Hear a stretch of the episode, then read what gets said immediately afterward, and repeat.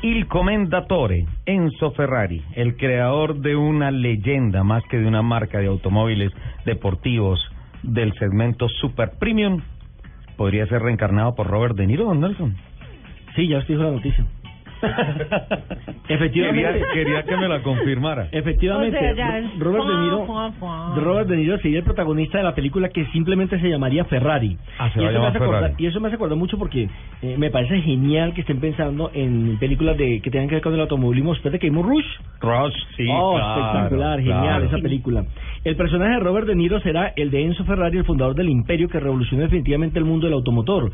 La película relatará la historia del ingeniero italiano desde 1945 hasta 1980. Ujú. El séptimo arte se interesó en la vida de Enzo Ferrari, quien recordemos que murió a los 90 años.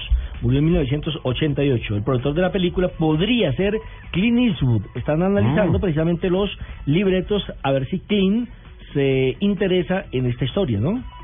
Ahora. De Niro ya había, recuerde, eh, estaba a punto de interpretar al fundador del Emporio Ferrari a comienzo de la década del 90, pero iba, que en esa época iba a ser dirigida por Michael Mann, pero nunca se llegó a concretar ni por dinero ni por locaciones y que quizás en la época del 90 no había despertado tanta pasión el automovilismo como para que Hollywood se interesara en una película que tiene que ver con el mundo de la velocidad. Hoy en día el automovilismo está presente en todas partes del mundo y es materia casi que obligada de todas las secciones deportivas de los noticieros del mundo, a tal punto que ayer o antier, ¿cuál fue la noticia?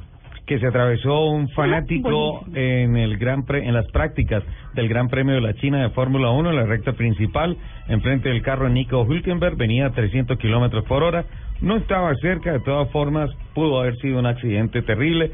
El tema es que el fanático se metió se atravesó por la recta principal pasó el muro de los pits y se fue hasta el pit de Ferrari e intentó casi lo logra meterse al carro de Sebastian Vettel porque él quería manejar el Ferrari de Sebastian Vettel Ave María. eso fue lo que le dijo a la policía.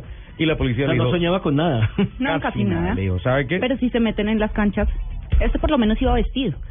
Pero es muy diferente. bueno, es es muy que, esa es, diferente. una, es que pero lo que pasa es que esa es una tradición que hay en Holanda